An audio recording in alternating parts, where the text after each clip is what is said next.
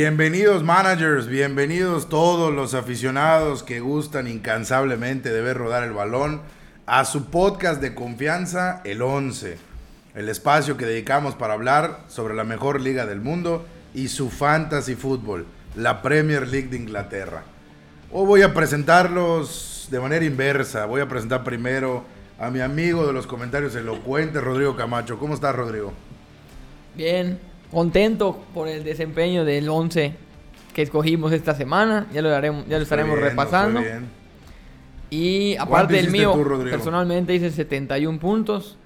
Apalancado principalmente por Bruno Fernández, que lo capitaneé, por Aaron Creswell y por Ederson, que además de asistencia también lo puedo comentar.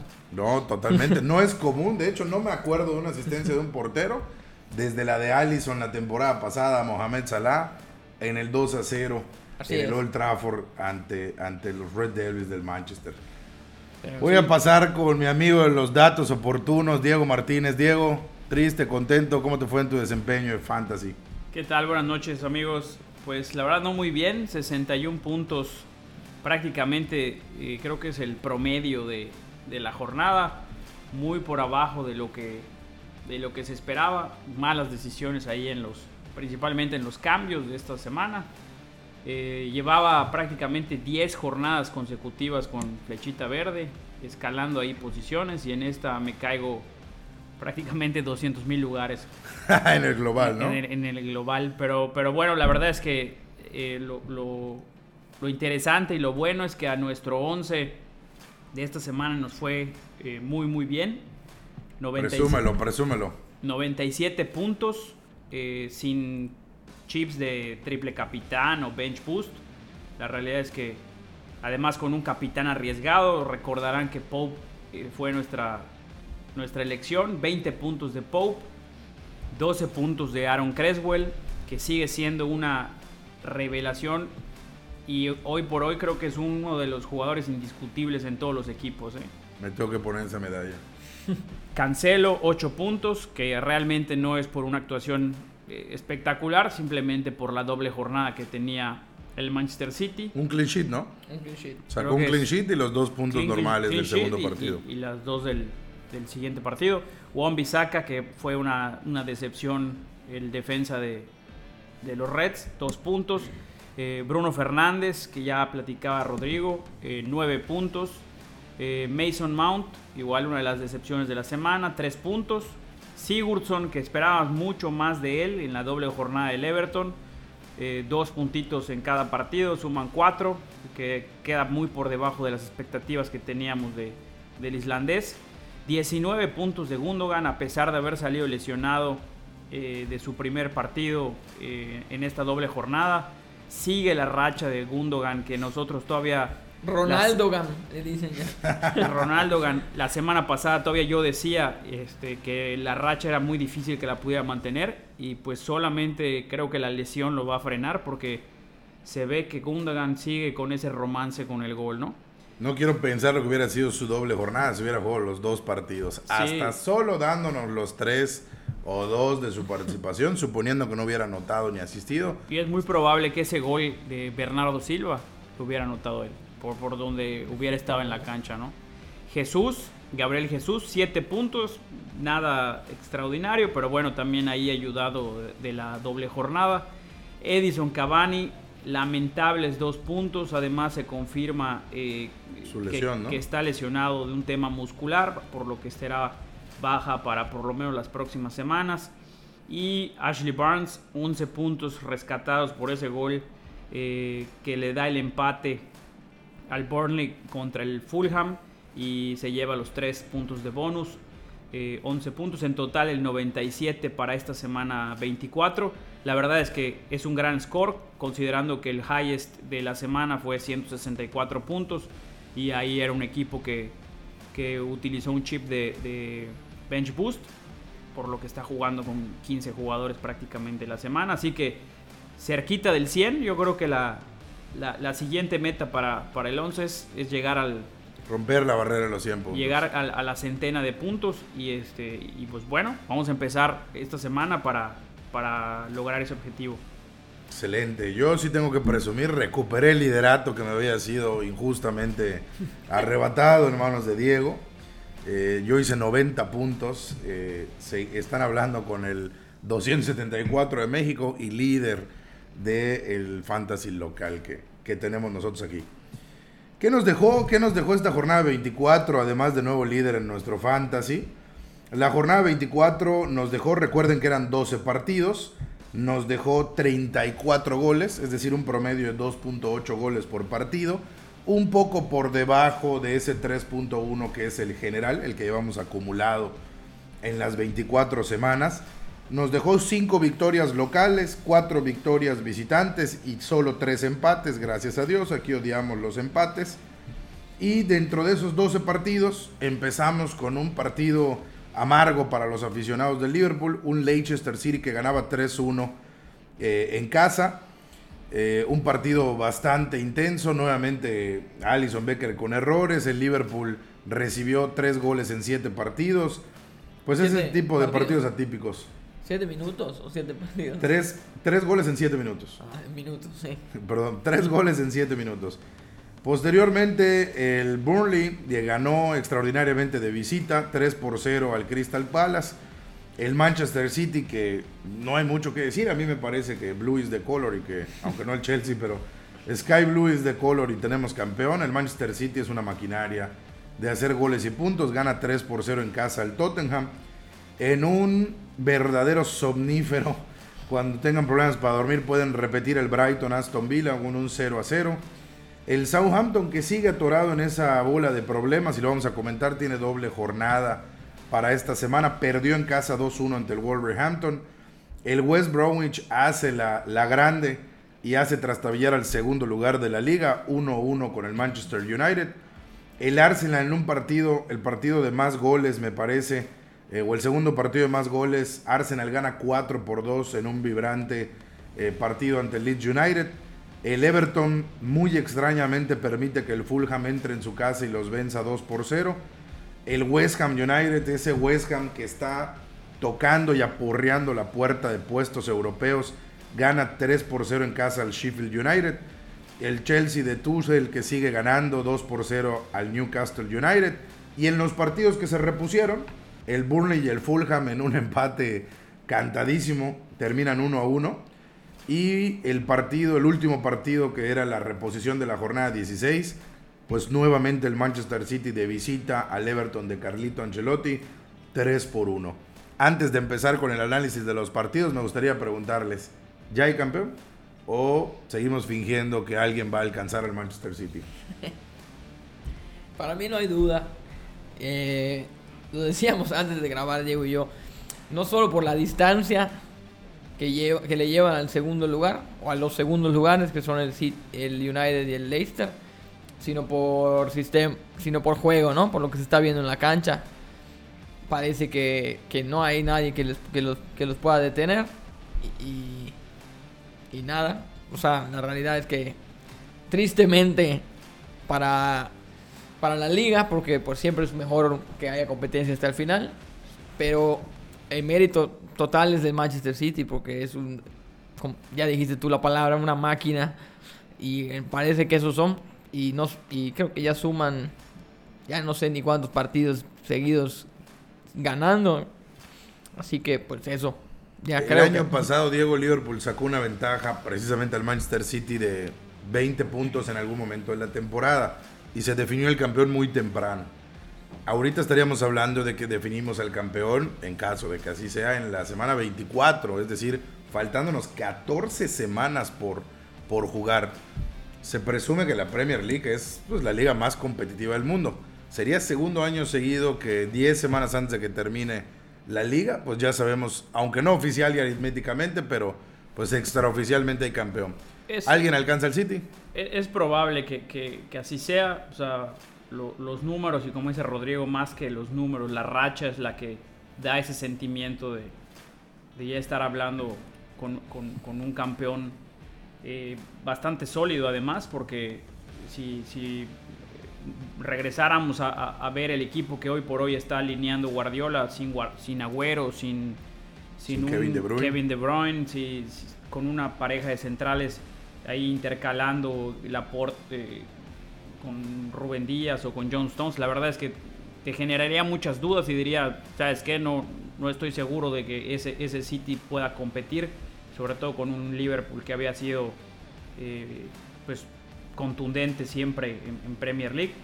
Pero la verdad es que ha, sabido Guardiola eh, sortear todas las eh, complicaciones que ha tenido la temporada yo creo que viene una parte de la temporada muy, muy importante con los partidos de, Champions League, con los partidos que seguramente entrarán en marzo de competiciones internacionales desde fecha FIFA.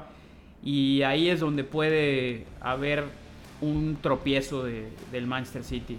Yo en lo personal, ustedes saben de, mi, de mi gusto por el equipo de Pep Guardiola, me gustaría que evidentemente mantengan esa ventaja y sean los campeones de la liga, pero sí creo que puede ser un, momento importante en la temporada, el calendario tan apretado que se va a ver sobre todo en marzo y pues bueno, lo que, lo que vaya a decantar la Champions League, porque recordemos que Guardiola tiene un tema pendiente con la Champions y, yo creo que este año es el, el, año donde más confianza seguramente tiene el equipo para, para dar un mejor resultado, ¿no?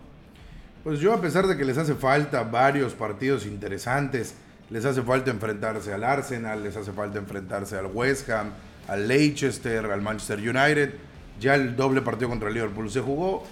Y tampoco me gustaría decir Tottenham y Everton, que sí hacen falta, pero pues esta semana quedó claro. Tottenham ya se jugó también. Que ninguno. Le hace falta el segundo contra el Tottenham, me parece. No, el primero lo ganó el. Ah, no, tienes razón, es la final de la Carabao Cup lo, que, lo que se van a enfrentar pues ya sabemos quién va a ganar esa, pues final de la Carabao Cup. No, tan Y me parece que, que, Pep Guardiola aspira al, triplete interno en Inglaterra, ¿no? Ya está en la final de la FA Cup, perdón, ya está en la final de la Carabao Cup, está cerca de la final de la, en últimas instancias de la FA. Y yo soy de los que insiste que en la liga no hay manera, en especial porque viene un tema fácil, de repente en la liga le toca de manera seguida el Southampton, el Crystal Palace, el Newcastle y el Brighton. Entonces en esas cuatro semanas que son las últimas, pues me parece que puede jugar la banca de la banca en ese equipo y, salir adelante, ¿no? Me preocupa que, tan lejos del final tengamos definido descenso y, y, campeón. Espero que alguno de los dos extremos de la tabla nos dé nos dé un una, una, vuelta, ¿no? Por ahí el Sheffield, el Fulham, alguien que, que quiera brillar y, darnos una buena novela para cerrar.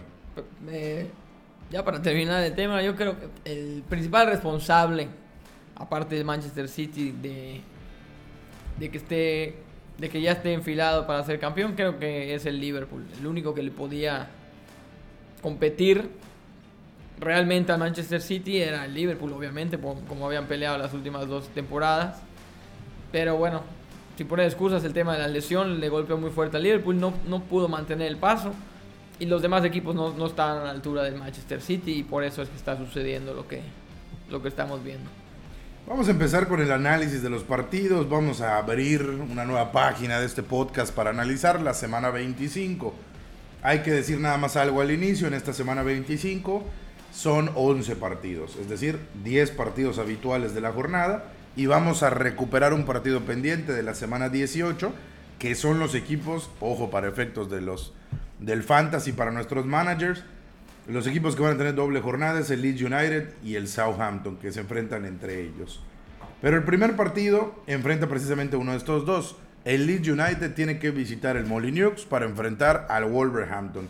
¿Cómo ves el partido, Rodrigo? ¿Qué vale la pena para efectos del fantasy en este partido? Pues sea, como dices tú, hay que tener mucho en cuenta que el Leeds repite, repite, o sea, repite juego esta jornada.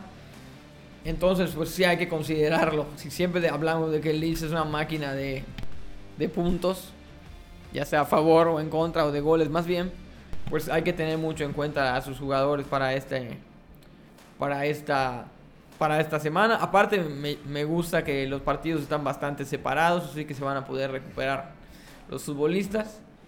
Y eh, me parece muy importante mencionar que, el, que Leeds pues viene de una derrota dolorosa contra el Arsenal. Parecía que iba a ser una goleada, al final dieron un poco de batalla. Eso debe de tenerlos en buen ánimo.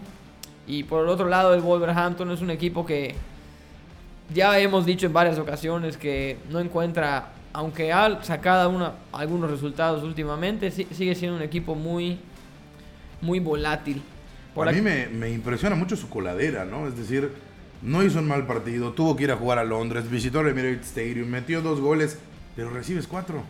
O sea, me, me, preocupa el tema de que el Leeds no pueda sostener los partidos. Si el Leeds hubiera un poco mejor la defensa, yo creo que sería el mejor equipo recién ascendido de toda Europa, ¿no? Nos comentabas el podcast anterior que era el segundo después de, me parece, el Lens de Francia. Pues yo creo que pudiesen aspirar a, algo más, ¿no? Pero que un Arsenal tan dolido te meta cuatro goles me parece grave. Y por cómo fueron, la, la, verdad es que, pues ya es un tema un poco recurrente, pero pues así se... Pero si no fuera así, el Leeds no sería el Leeds y Bielsa no sería Bielsa. Así que lo que Bielsa da, Bielsa quita. Y pues esa es la realidad del Leeds. Si el Leeds quiere, está conforme con lo que tiene, que creo que a estas alturas no tiene nada de qué quejarse el Leeds United, pues ni modo. A veces, a veces les toca hacer coladera y a veces les toca ser goleadores. Para las intenciones que tenían esta, esta temporada, que era mantener la categoría obviamente, pues es más que suficiente. Están, sobrados, ¿no? No, sí, no, no creo que todavía sea momento de cuestionarse eso. Probablemente cuando tengan aspiraciones mayores, tratando de llegar a puestos europeos, pues tendrían que ver contrataciones para la defensa o ya de plano ver a platicar con Marcelo Bielsa porque la realidad es que la calidad de delanteros es esto es algo que ya he mencionado le hace mucho daño al Leeds. El Leeds United fue el equipo menos goleado de la Championship cuando ascendieron cosa que llama, llama mucho la atención pero todo demuestra todo apunta a que es un tema de calidad individual de los futbolistas. O sea, ah. recibían muchas posibilidades de gol. Simplemente los delanteros de la Championship no se comparan con los de la Premier. Ahí está, la, ahí está la gran diferencia, la calidad de delanteros a la que enfrenta esa defensa, porque esa defensa casi no sufrió modificaciones. Exacto. Aviéntate un pronóstico, Rodrigo. Wolverhampton Leeds. Si no le quieres dar al marcador, ¿quién gana? ¿Empatan o cómo queda? Iba a decir ya nada más del Wolverhampton que ha tenido cuatro cinco formaciones diferentes en sus últimos cinco partidos. Parece que Nuno Espíritu Santo no tiene problema en ir, cambiando su equipo. Así que en temas de, digamos que es un, es un entrenador mucho menos rígido que Bielsa, que es, es, muy esquemático en su formación. Y creo que por esta razón me decanto un poco por el, por el Wolverhampton en esta ocasión. Yo, yo me decanto igual por el Wolverhampton. No sé, no sé, ya sé que no tiene problema en cambiar de alineación de uno, pero a mí me parece que han estado sacando, no sé de dónde los partidos, ya no sé de dónde los goles. No está Jiménez, Traoré no es titular. No está Podense tampoco. No está Podense, pero salen. Diego, un pronóstico para este partido. A, mí me gusta mucho el, partido, por, sobre todo por el momento que tiene eh, el Leeds United. Yo, yo me quedaría con una victoria de, de Leeds, pero sin duda alguna el el equipo de los Wolves también tiene piezas importantes y, a buen precio. El caso de Pedro Neto, cinco goles en la temporada, seis asistencias. Y la verdad es que eh, el portugués se ve, bastante bien, bastante firme. Creo que ha sido una de las piezas que más ha eh, brillado el ante portugués. la. ¿Perdón? El portugués. El portugués. El portugués del Wolverhampton. El Wolverhampton. que para variar, este, el, la nacionalidad, pues la verdad es que ha, brillado ante la ausencia de, Raúl Jiménez. No, no, hay que quitar el dato de, que la verdad es, es, un jovencito. Eh, creo que le ha sentado bien el protagonismo que le ha dado Nuno por, por ese costado. Y creo que es uno de los picks importantes de, esta semana. Tal vez eh, ante un partido difícil, porque evidentemente eh, el Leeds es un equipo que, que suele ser muy ofensivo, pero también genera muchos espacios. Y yo creo que la velocidad de Pedro Neto puede ser fundamental en, en, este encuentro.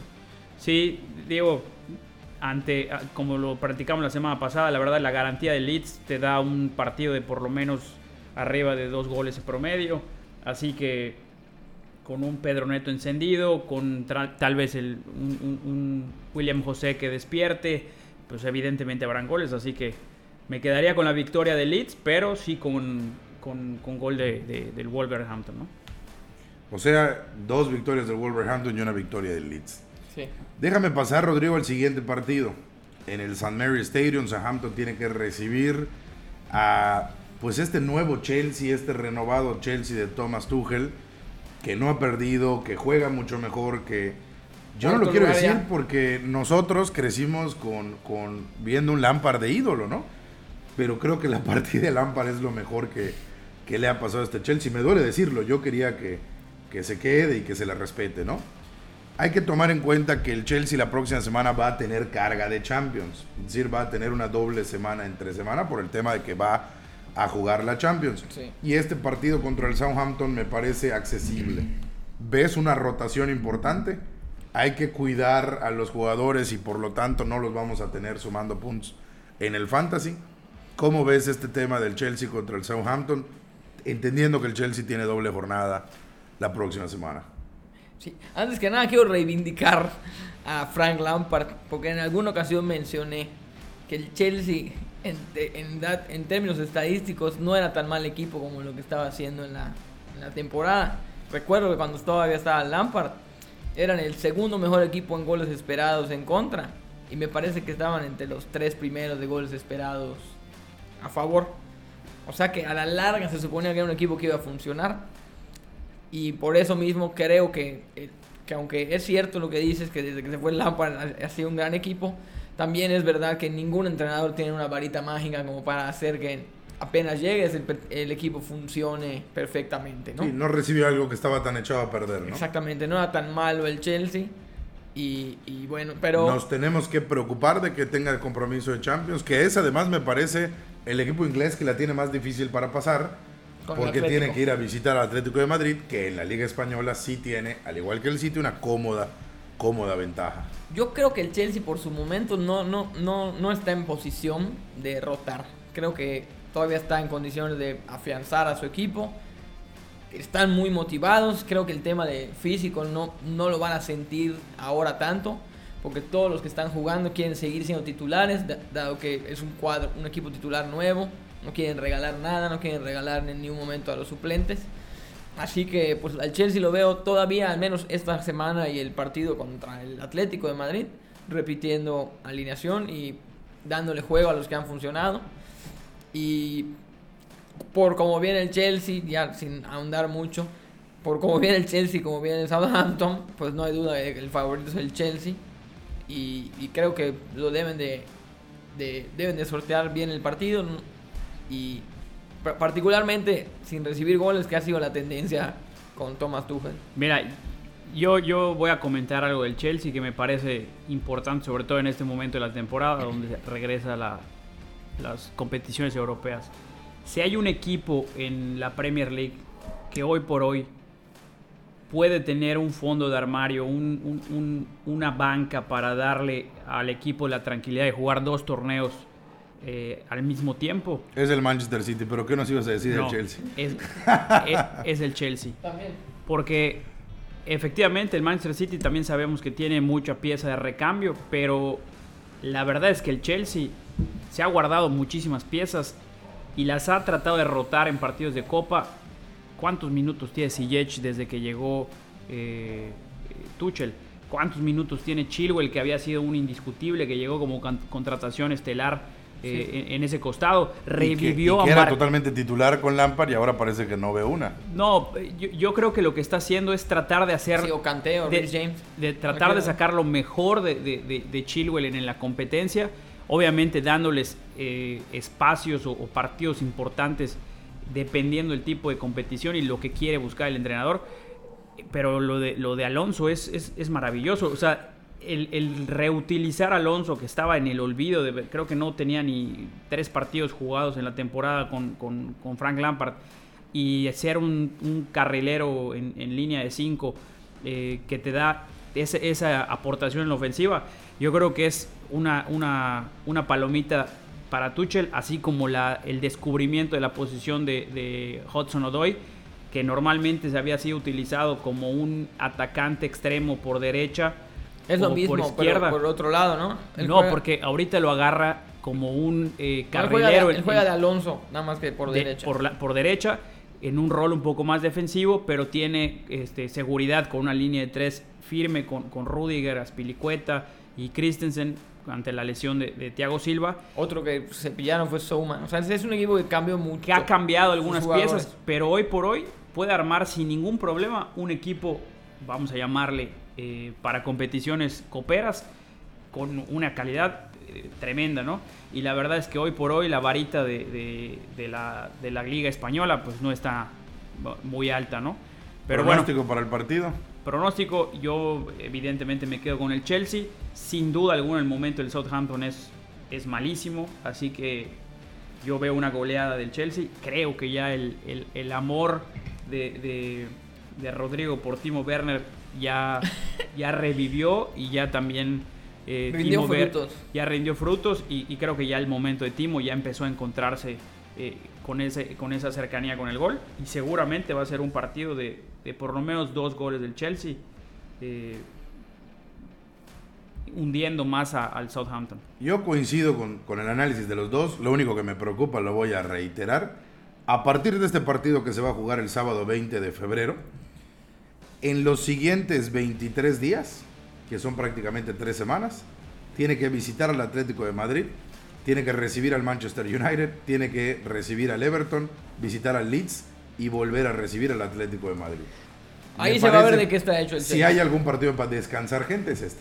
Y por eso me preocupa el tema de que pudiésemos tener ahí un, un, pues una rotación importante y Timo Wegner, Oliver Giroud, eh, el mismo Havertz, el mismo Mason Mount pudieran sufrir habría, que considerar alguna especie de, rotación. Vamos a pasar, Rodrigo, al siguiente partido. Me parece que no, no tenemos que gastar mucha saliva en este. A mí lo voy a decir de, de una vez mi análisis. 0-0, partido para ir a buscar defensas, partido para poner a Nick Poe, partido para buscar por ahí a esa sólida defensa del Burnley. Y el West Bromwich que no ha estado dando malos partidos últimamente. Sin embargo, yo no veo algo diferente aquí a un 0-0 en casa del Burnley. ¿Cómo ves este partido? No sé si hay algo relevante para mencionar.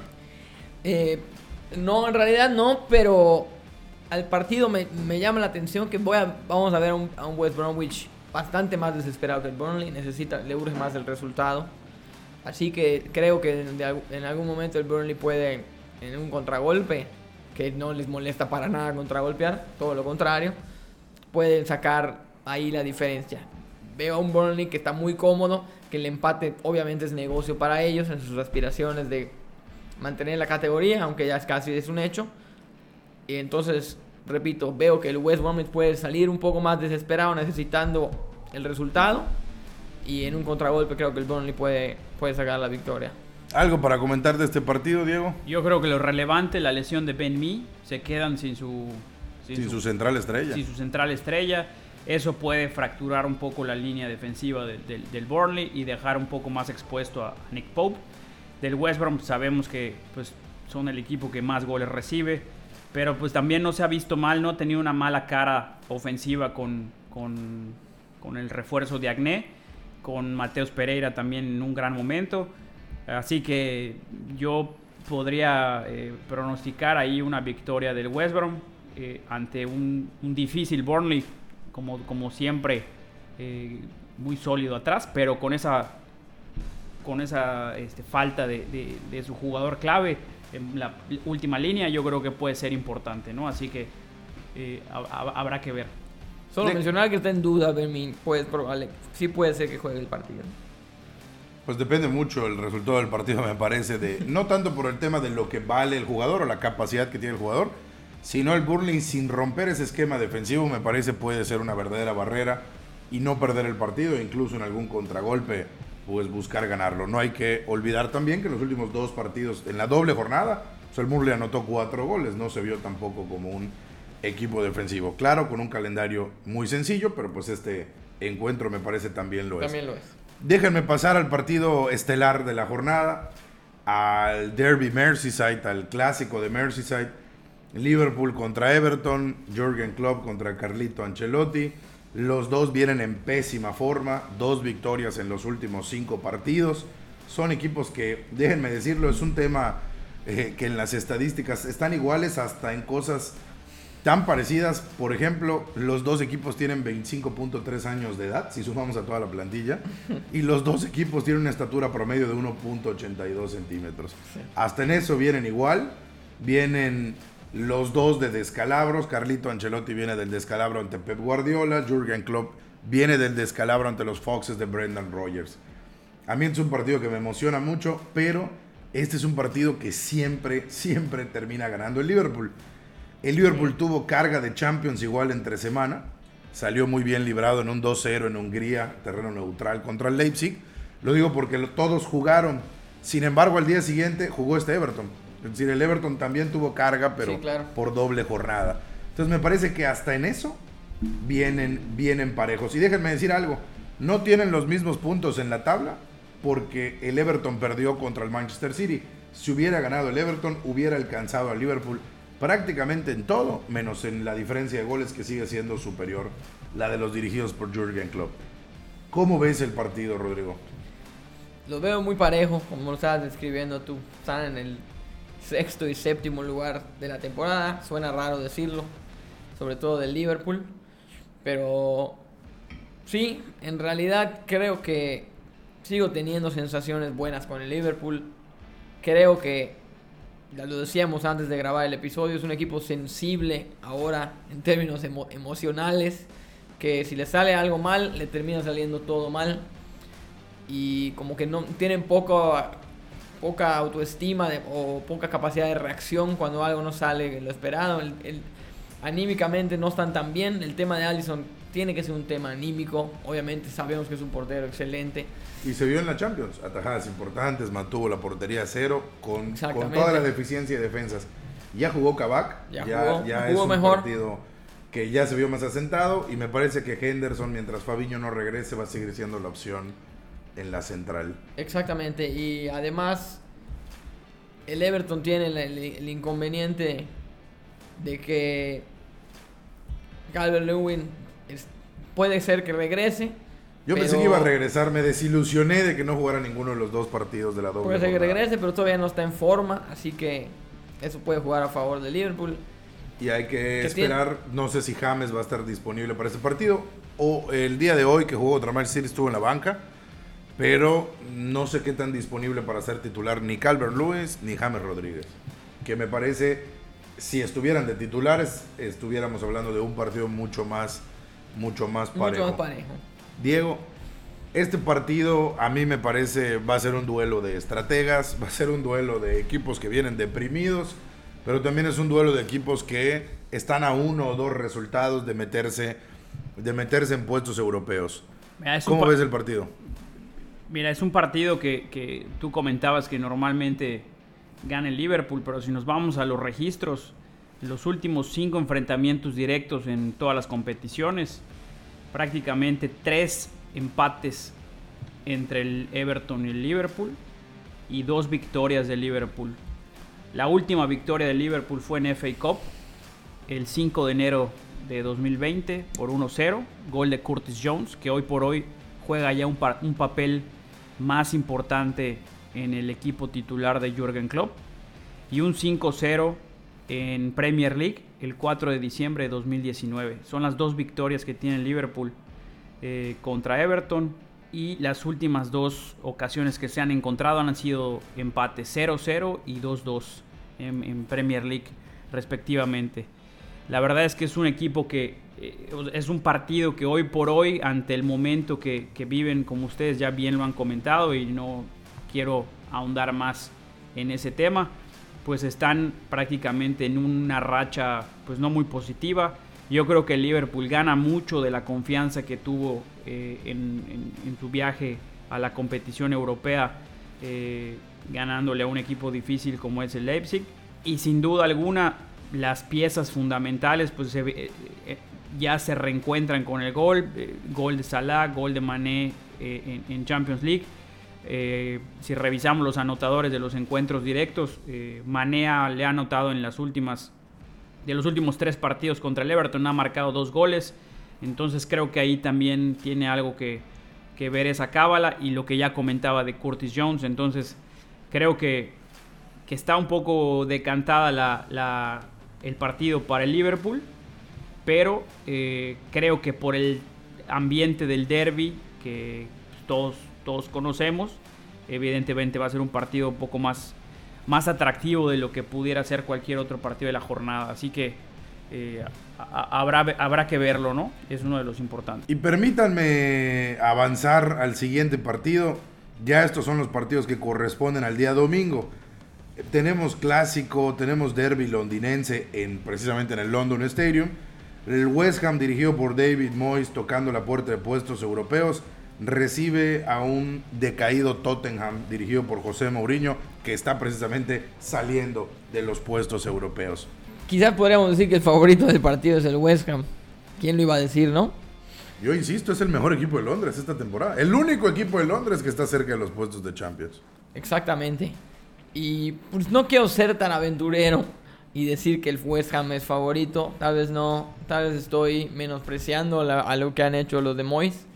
Pero lo veo muy parejo y sin embargo creo que el Tottenham necesita ya dar un buen partido su imagen no ha sido muy buena, salvo aquel partido con el Everton en la, en la Copa. Aquel que quedó 5-4 en tiempo extra estuvo muy bueno, me pareció un Tottenham más agresivo. Y creo que es lo que necesita el Tottenham, buscar un poco más el arco rival. Así que, como hace tiempo que, no, que la dupla Kane y Son no dan puntos, siento que ya se acerca el momento de, que así sea, no van a estar no van a estar tan callados por el resto de la temporada. Lo que quede la temporada. En especial con el arranque que tuvieron. Exactamente. el 1-2 del Fantasy en Sí, por mucho tiempo. Más de 150 puntos cada uno. Imagínate. Y, llevan 3, 4, 5 partidos para el olvido en las últimas Aún así, Harry Kane es el líder de goles y asistencias de las ligas europeas. Perdón, de la Premier League. Con 25 en total de goles y asistencias. Así que en algún momento van a, van a hacer clic otra vez. Y creo que los Hammers van a ser sus víctimas. Puede ser que sea una corazonada. No he dado nada de estadística. Pero me, preocupa, ¿eh? Porque yo voy con los Hammers y tus corazonadas han resultado. Me inclino, me inclino. Aquel gol del Newcastle que nos quitó un clean sheet. Y, me parece que igual habías hecho una predicción atrevida la, la semana pasada, ¿no? Yo iba a apostar eh, mucho, pues yo tengo a varios jugadores de West Ham sí en mi fantasy. Sí, pero bueno, no, no, obviamente no hay mucho más que argumentar en ese sentido, porque se ve a todas luces que el West Ham está en un mejor momento. Solo sigo creyendo que tiene mejores jugadores, más probados sobre todo el Tottenham. Y como les surge la victoria, creo que la, la pueden llegar a conseguir en el London Stadium. Yo creo que lo importante aquí va a ser cómo, cómo se recupera el Tottenham de ese partido entre semana en, competiciones europeas. Eh, hay que recordar ahí que, que, pues eso bien o mal ante una plantilla como la del Tottenham donde pues la banca no es tan confiable como en otros equipos. Eso es verdad. Pues puede, puede pegarle, ¿no?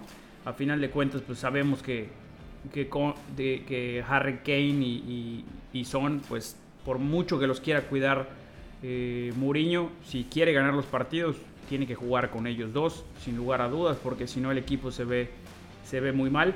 Pero bueno, si nos vamos en cuestión de partidos eh, cara a cara en, Premier League, el último enfrentamiento entre el Tottenham y el West Ham fue un 3-3. Eh, fueron goles de eh, Heung-Min Son al minuto 1 y dos goles de Harry Kane. Y las asistencias se las repartieron Harry Kane, Heung-Min Son y una de, de, Reguilón. Entonces ahí podemos ver evidentemente cómo está la, la, la, mancuerna en su máxima expresión. Fue aquel gol del último minuto de Lanzini, ¿no? Un golazo fuera del área. ¿Fue ese partido? Fue el, fue el 3-3 con el gol de Estaba 3-0. Estaba 3-0 al 94. El, el primer gol del West Ham cayó al 82. El autogol de Davison de Sánchez cayó al 85. Y el gol que, bien comentaba Rodrigo, el gol golazo de, de Lanzini al 90 más 4. Sí, sí, partidazo aquel. de los mejores de la temporada. La asistencia fue de Aaron Creswell para variar. Entonces, la verdad es que es un partido eh, atractivo. Creo que, que, pues eso es lo, lo, importante que hay que tener en cuenta, ver cómo le va el Tottenham en tres semanas, con qué sale eh, Mourinho a jugar ese partido. Y ya en base a eso, pues veremos cómo, cómo resulta el partido. Asistencia regalada, pero sumó tres puntos para mi fantasy de los que no me quejo. Cuenta, cuenta. Hay que recordarle nada más a nuestros escuchas, el jueves estamos muy concentrados en la Champions todos. Venimos de unos dos primeros partidos emocionantes. Solo tuvimos la participación de un inglés, que fue el Liverpool. Pero tendremos también el jueves compromisos para el Tottenham, para el Manchester United, el Leicester City, el Arsenal y me parece que hasta ahí. Son los equipos eh, ingleses que tienen compromisos. Y déjenme darles un dato, todos de visita. Todos tienen que ir a visitar. y... ¿Cómo lo toman? Yo no sé cuántos van a poner titulares. Suele pasar que en esta ronda, si la banca la, supera, después se la toman un poco más en serio. o sea, no veo al Leicester poniendo titulares, sobre todo por lo que se está jugando en la Premier, ¿no? Pero hay que verlo, la verdad es que es muy Y además son visitas complicadas, o sea, ir a por los países, por el movimiento, por la logística, tienen que visitar Budapest, tienen que visitar... Todo lo que implica ahora en tiempos pandémicos. Tienen que visitar Budapest, España, Portugal y Praga, o sea, no son lugares comunes. Y espérate que alguno de ellos avance y tengan que ir a visitar Ucrania, Bielorrusia, que con las ondas gélidas que hay en estos en estos momentos, pues hay mucho desgaste físico, logístico, mental, no hay descanso. A mí me parece que ahí está la ventaja de los Hammers, que pues no tienen ningún compromiso europeo y que la única preocupación de David Moyes es seguir avanzando y seguir escalando, seguir escalando dentro de la liga. Déjenme avanzar al siguiente, al siguiente partido, igual ya por parte de los partidos del domingo. Un partido que me parece muy atractivo futbolísticamente hablando. Aston Villa recibiendo al Leicester City. Dos de los equipos dinámicos, goleadores, pero que tienen, yo siempre lo he dicho, tienen muy en claro cuáles son todas sus líneas. Tienen muy en claro cuál es su línea defensiva, su media, su delantera. Los medios son ese enganche, los delanteros meten goles, los defensas obtienen clean sheets. Y sobre todo dos porteros extraordinarios, Emiliano Martínez y Peter Schmeichel. Me parece que es un partido que lo va a tener todo. Es además el partido con el que yo me despierto y me tomo mi café porque es el de las 8 de la mañana. A lo mejor el, clásico londinense me lo voy a perder porque para los mexicanos nos toca a las 6. ¿Cómo ves el partido, Diego? Aston Villa, dirigidos por Jack Grealish, digo dirigidos en el campo, contra el Leicester City de James Madison, de Jamie Bardi, de Harvey Barnes. ¿Ves un partido de goles? ¿Ves un partido de encerrones? ¿Ves un partido de puntos? ¿O qué es lo que ves? Cuéntanos, Diego. Pues para los que tenemos hijos, la mañana empieza a las 6 de la mañana. ¿eh? Correcto, por eso la mía empieza a las 8. en especial si es domingo. Así que sí, sí Por eso te fanático de la Premier Sí disfrutamos la jornada completa. Pero mira, en, en relación a este partido, la verdad es que son dos equipos muy muy ofensivos, tanto el Aston Villa como el Leicester, ya lo hemos platicado en, prácticamente todas las, ediciones de, este, de este podcast. Eh, Jamie Vardy yo creo que ya está eh, recuperando ese olfato goleador que había perdido y después de lo de la operación. Eh, creo que, está en un, buen momento Jamie Vardy para, para recuperar ese, e, esa cuota goleadora que nos tenía acostumbrados. James Madison sigue estando en un momento de forma este, impresionante. Creo que es el que mueve los hilos en ese equipo. Sigue teniendo eh, importancia en cuanto a asistencias y goles prácticamente en todos los partidos de, los Foxes. Tienen aún una baja importante con, la lesión, fuerte lesión de, James Justin. Pero también creo que Brendan Rogers ha podido eh, suplantar las ausencias, en este caso con James Justin, con la reincorporación de, Ricardo Pereira, que de hecho en conferencia de prensa eh, decía que no creía necesario que viajara con el equipo para la competición europea, que prefería dejarlo en, casa para eh, sesiones de recuperación y poder estar al 100% para el equipo, para el partido del fin de semana contra el Aston Villa. Entonces, ese tipo de Puede ser clave, ¿no? Gestión de vestuario, de gestión de tiempo, gestión de ritmo. Sabemos que Ricardo Pereira viene, de una lesión eh, importantísima de la temporada pasada. Creo que le puede sentar muy bien a Leicester para, para aceitar sus piezas, darle juego a los demás y también enfrentar a, un Aston Villa que viene bastante, bastante bien y en forma. Creo que hoy por hoy el jugador, además de Grealish, que pues ya lo hemos hypeado muchísimo en este, en este podcast, creo que sin duda alguna es el portero del Aston Villa, Emiliano Martínez. Creo que 12 puntos tuvo la jornada pasada en, en el Fantasy. Sigue siendo referente en la defensa del Aston Villa. Eso demuestra que, que sí es figura, ¿por qué? Por las atajadas que hace, ¿no?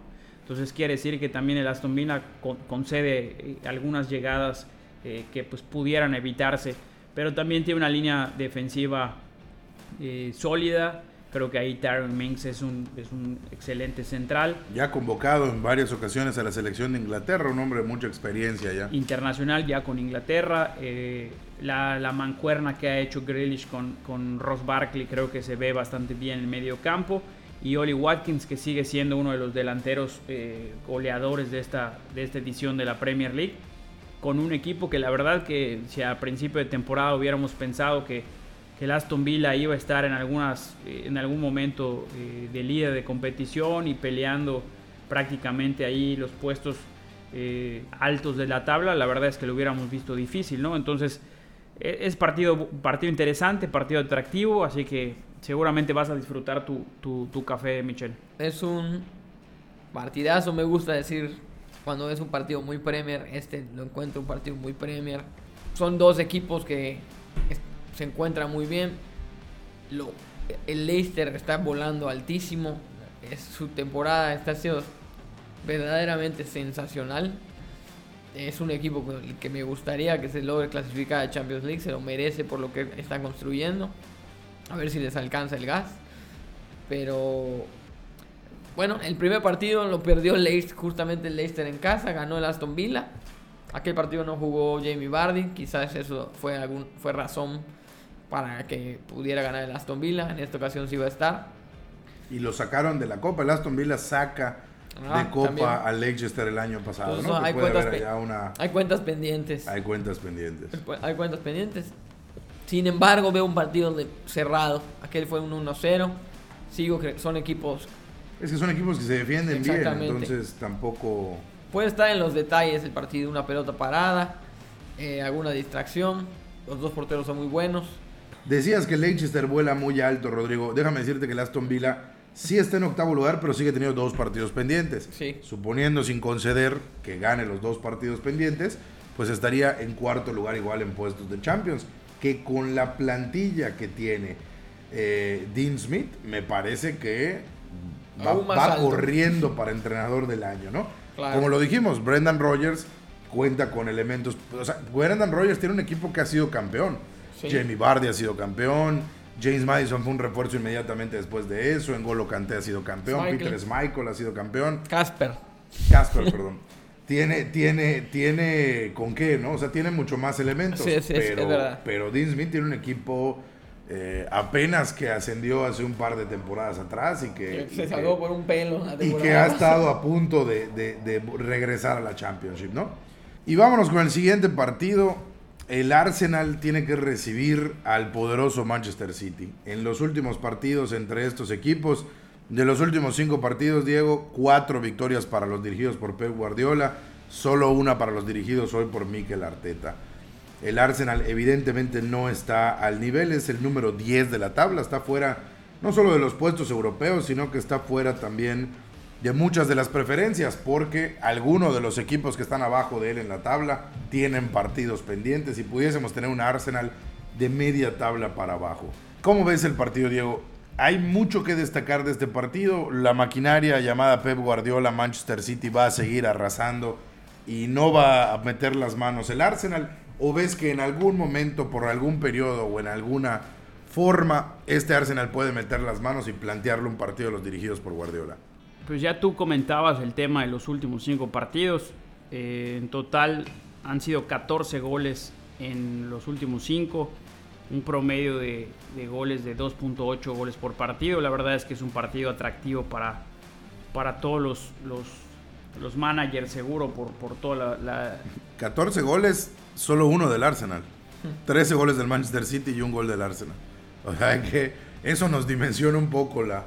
Hay, un partido de, de, FA Cup que, anota dos goles a Bomeyang, que, que prácticamente es el, el, partido en que los elimina de, de la FA Cup, creo que finales de la temporada pasada. Así que tampoco ha estado tan, tan mal el Arsenal. fue la final del FA Cup. Fue la final del FA Cup, es correcto. ¿Fue final? La temporada fue semifinal. No, la final. No, es la final. Bueno, eh, digo, a final de cuentas, los goles están creo que garantizados, a pesar de la defensa sólida que ha, que ha mostrado el City. El tema, eh, el factor extracancha del duelo de aprendiz contra el maestro, creo que siempre a todos nos va a, llamar la atención. Sabemos que Mikel Arteta, pues hoy por hoy es director técnico gracias a, Pep Guardiola. Y creo que el, que el, Arsenal ya también está en un momento de forma eh, eh, bastante bueno. Hemos también hablado mucho de, de Mikel Arteta y de, sus chamacos en este, en esta, en este podcast, en particular de, de Saka, de, Smith Rowe, ahora el caso de, del noruego Odegaard y, demás, ¿no? Yo creo que va a ser un partido muy atractivo, muy lindo después de, ver cómo le va al, City también en competiciones europeas. Pero bueno, creo que de aquí van a salir algunos picks importantes para, para nuestro 11 que, que si gustan y para no alargar más, eh, podemos empezar a, a, ver qué es lo que podemos proponer para esta jornada número 25.